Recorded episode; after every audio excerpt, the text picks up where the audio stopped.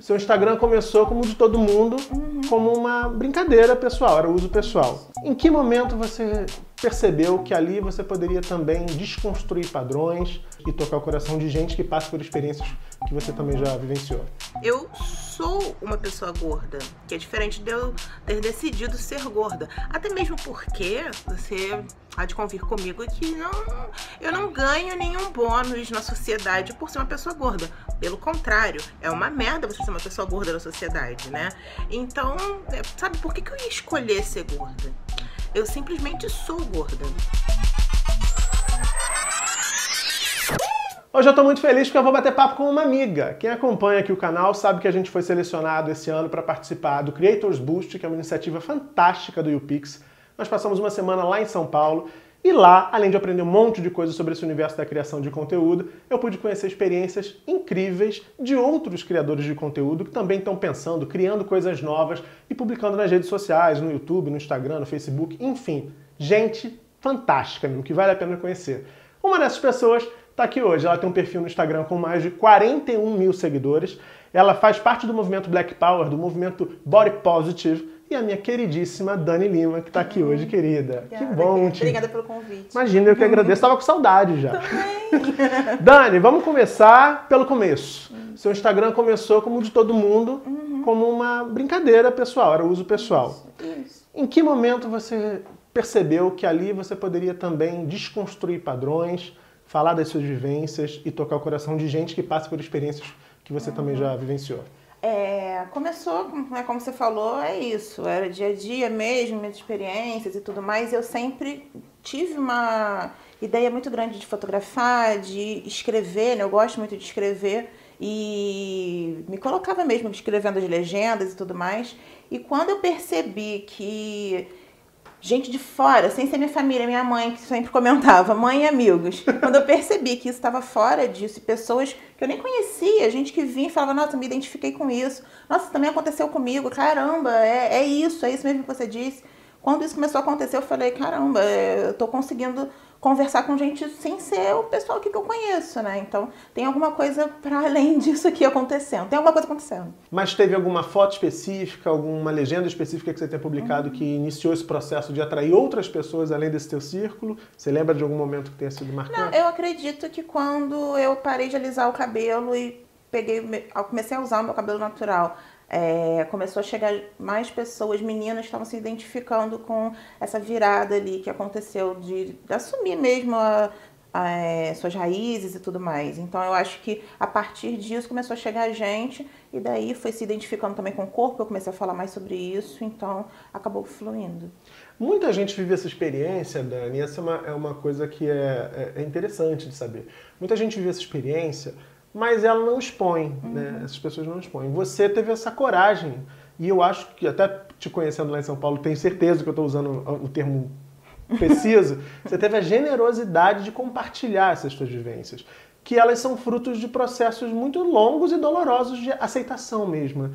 É, é, o que que te trouxe para esse lugar? Assim? Por que, que você, em um determinado momento, parou e pensou assim, não, bicho, eu, eu não vou mais alisar o cabelo, não, eu vou me aceitar do jeito que eu sou, com o corpo que eu tenho, porque eu sou linda assim, desse jeito. O que que te fez ter esse estalo? Eu acredito que durante muito tempo é, eu fui. A, a sociedade limita muito a gente, põe muitas amarras no que a gente tem que fazer. Seja pela questão de eu ser uma mulher negra, uma mulher gorda, eu sempre me senti muito atada do que, que eu poderia fazer, até onde eu poderia chegar. E eu acho que chegou um momento que eu queria mais do que isso, eu queria ir além.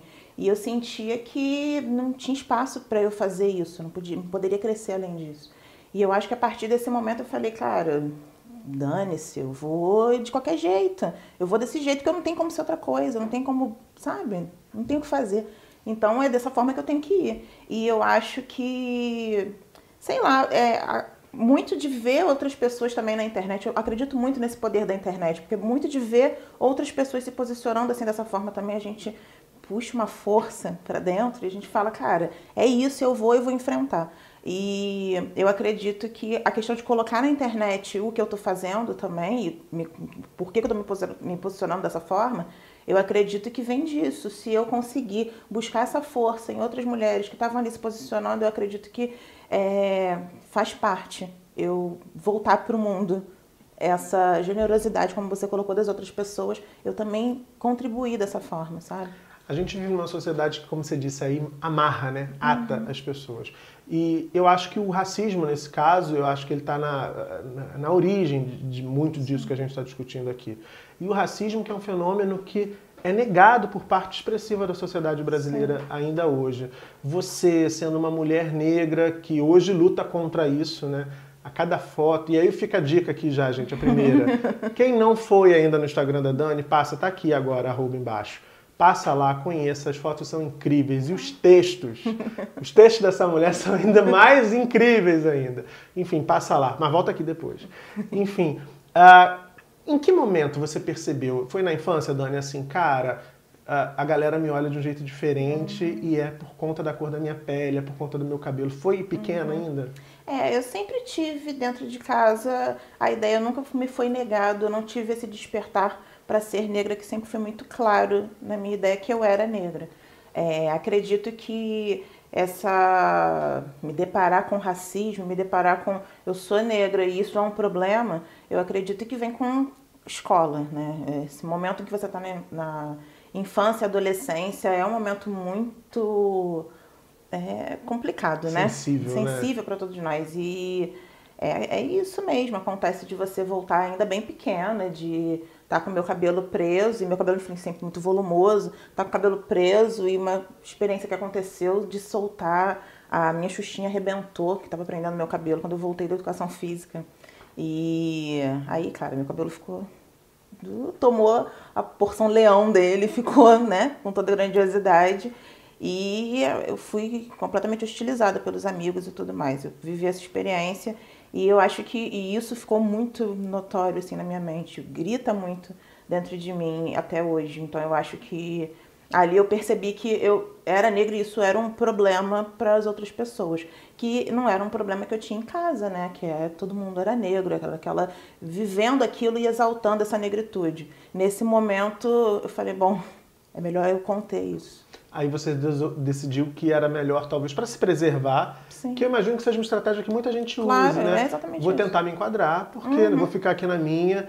E o que, que você fez? Me chamou muito a atenção, por exemplo, lá na, na experiência que a gente teve no UPix, uh, ouvi uma fala sua dizendo assim: uh, não descer para brincar no recreio, uhum. ficar na sala. É, é, algo que você já uhum. falou nos seus vídeos.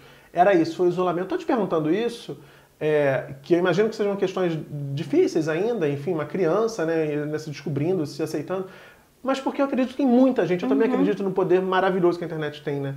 Tem muita gente que talvez esteja vivenciando isso e não saiba, não perceba, até porque está tá tentando se esconder disso. Uhum. Tem muitas famílias que talvez não estejam atentas aos fatos que suas crianças também possam estar vivenciando sim, isso. Sim.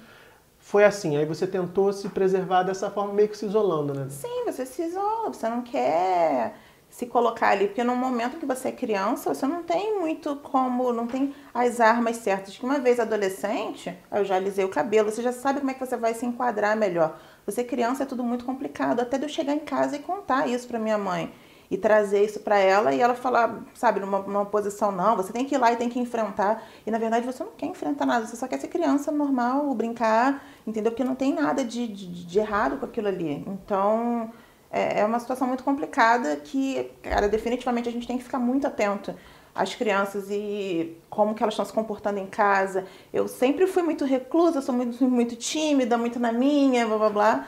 Batalhão e, pra é... ela tá aqui! e, e, cara, isso é uma coisa que você tem que perceber que tá acontecendo, do porquê que tá acontecendo isso, sabe? Às vezes realmente são traços de personalidade, que eu acredito que aconteça comigo. Mas, bom, tudo que acontece com a gente deixa marcas na gente, né? E isso influencia diretamente nessas questões. Né? E aí você foi crescendo, você foi alisando o cabelo, fazendo uhum. seguindo aquela cartilha que a mídia também diz, né? Claro. Que a mulher bonita é a mulher magra, é a mulher uhum. de cabelo liso, né? De olho claro, enfim. Uhum. Você foi tentando se enquadrar nesse, nesse, uhum. nesse perfil. Quando você sacou que você não estava feliz estando nessa, é. nessa caixinha? Foi justamente com a questão do cabelo também. Eu, é, esse enquadro, essa forma de me enquadrar vem com tudo, né? Porque aí eu não só era uma mulher negra, uma criança negra, né? Como eu também era gorda, sempre fui gorda. Então era aquele combo que, tipo, ah, por que, que isso foi acontecer comigo? Né? Era só, o meu questionamento era sempre esse. Não bastasse eu já ser negra para poder sofrer isso tudo e eu ainda sou gorda. Como é que eu vou sabe? Ninguém vai querer brincar comigo, não vou ser convidada para poder dançar na festa junina, tudo isso acontecia. Então era, era uma parada tensa. Então o que aconteceu ao longo desse processo de eu tentar me enquadrar, é, isso já adolescente, é, além do cabelo, eu nunca fui louca de dieta. Isso realmente. Eu ia te perguntar é, isso. É, eu nunca fui louca com dieta, não. Mas eu usava cinta, me prendia toda para poder, não, determinadas roupas eu não posso usar. Eu tinha que usar a saia aqui marcando bem a, a cintura, que eu nunca tive muita cintura, mas para poder abafar a barriga e tentar criar um quadril, que meu quadril já não era tão grande, mas tentar criar isso. Então era toda uma cartilha de roupas que eu definitivamente não queria ver e roupas que, ah, mas a Daniela prefere usar essas roupas. Não, não era preferência, era só o que eu podia usar.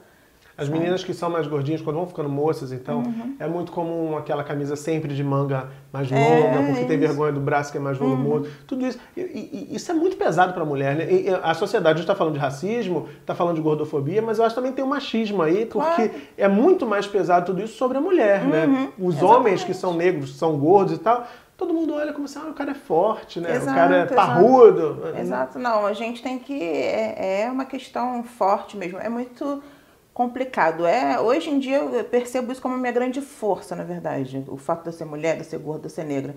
Mas isso foi um fardo mesmo, posso colocar dessa forma durante muito tempo, porque é uma pressão muito grande que a gente sofre. E eu te interrompi que você estava falando do cabelo, que o cabelo foi a grande virada também. Uhum. Você falou assim, olha, não vou mais alisar. É. Meu, cabelo, meu cabelo é meu, é como é. Isso, partiu do cabelo, mas não foi. Aí é engraçado.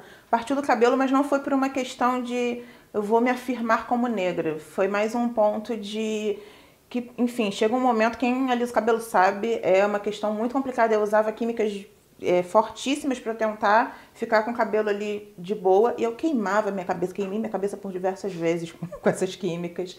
É, chapinha que eu não podia viver sem, e aquela. Sabe, você fica escravo daquilo, e isso sim chegou um momento que me irritou de tal forma que eu falei: olha, eu não vou mais fazer isso, eu vou ter que viver com esse cabelo porque eu tô de saco cheio. Então foi mais um saco cheio do que eu me afirmando efetivamente. A afirmação veio a partir do momento que eu tinha que lidar com aquilo. Porque eu ainda fiquei com o cabelo, ainda botei mega hair durante um tempo, fiquei usando é, alongamento. E aí chegou uma hora que eu falei, cara, eu também dane esse alongamento, tirei, meu cabelo ficou curtinho, baixinho. E aí já traz uma outra questão também, que eu era uma, primeiro, mulher com cabelo muito curto, baixinho, e uma mulher gorda, né, o rosto largo, redondo também, enfim. Os padrões. Gente, sim, todo um negócio, mas eu enfrentei esse ponto, falei, olha é isso, vai ser dessa forma, eu vou desse jeito. E fui. É o que temos, né? E tá aqui. Essa história do cabelo é maravilhosa e eu fico muito feliz hoje em dia, porque assim, eu também alisei o cabelo por um tempasso. Hum por conta de padrão, essa uhum. coisa, por achar, ah, é mais bonito, é mais bonito, Sim. fica melhor no vídeo. E ano passado encheu meu saco, parei de alisar. Hoje em dia, quando alguém fala pra mim assim, nossa, seu cabelo tá tão bonito assim, é uma felicidade. É, você saber que é o teu cabelo mesmo, né? Que você passou uhum. uma pomadinha ali, saiu do banho, o cabelo é seu, tá Sim. pronto. Porque outra... você vai ficando escravo de uma série de procedimentos, é um saco. Exato, é outra coisa. Hoje eu vivo uma vida muito mais. É o que eu falo pra todo mundo, gente, é muito complicado, é uma, uma posição que você tem que eu não gosto muito de usar a palavra coragem, mas no, é, acho que é mais fácil de, de linkar com isso. É, tem que ter uma audácia mesmo de você pegar e se colocar e se afirmar desse jeito, mas, cara, é outra coisa quando é você é libertador. Porque realmente, isso deixa as coisas mais simples. Eu simplesmente lavo o cabelo e eu saio. Tô pronto. Meu único questionamento é que eu quero, eu gosto que ele fique bem volumoso, né? Então, às vezes, assim que eu lavo, ele fica murchinho. Mas aí boto pente garfo pra poder crescer. Hashtag truque. É, exato. Hoje eu só quero que ele fique cada vez maior. E, tipo, dane se tá olhando, se tá achando ruim, eu já olho e xingo logo. Eu não tô nem aí, entendeu? É. Só que é você fazer tudo isso por ser quem você é, querer ser quem você é, sabe? Então, eu acho que isso é aquele carinhozinho no coração. A gente está terminando essa primeira parte, mas já deixa o seu like aqui, tá? Pra gente fechar, o que, que a Dani de agora, que quer que o cabelo fique cada vez mais volumoso, uhum. diria para aquela Dani lá que ficou toda envergonhada quando a Xuxinha arrebentou e mostrou uhum. o cabelo como ele era? Cara, eu acho que eu diria para ela, eu não diria para que ela se revoltasse naquele momento não, mas para ter calma, ter paciência que aquele momento doloroso ia passar, sabe? Porque é uma coisa que me custava muito. Eu pensava que aquilo não ia acabar, que aquilo não ia passar. E, cara, sempre passa. E ia ficar melhor no futuro. E fica linda assim quando cresce. Ó, quinta-feira, sete da noite tem mais. A gente vai conhecer mais o Instagram dessa mulher aqui, saber das mensagens que ela recebe, dos vídeos que agora ela tá produzindo. Enfim, muita coisa boa pra gente discutir. Ainda tem os quadros aqui do Chega Junto. Vou brincar com a Dani, claro, com vocês também. Deixa seu like aqui, comenta, compartilha, se inscreve no canal se você ainda não tiver inscrito ou inscrita. Quinta, sete da noite, volta, tem mais Chega Junto. Beijão e até lá.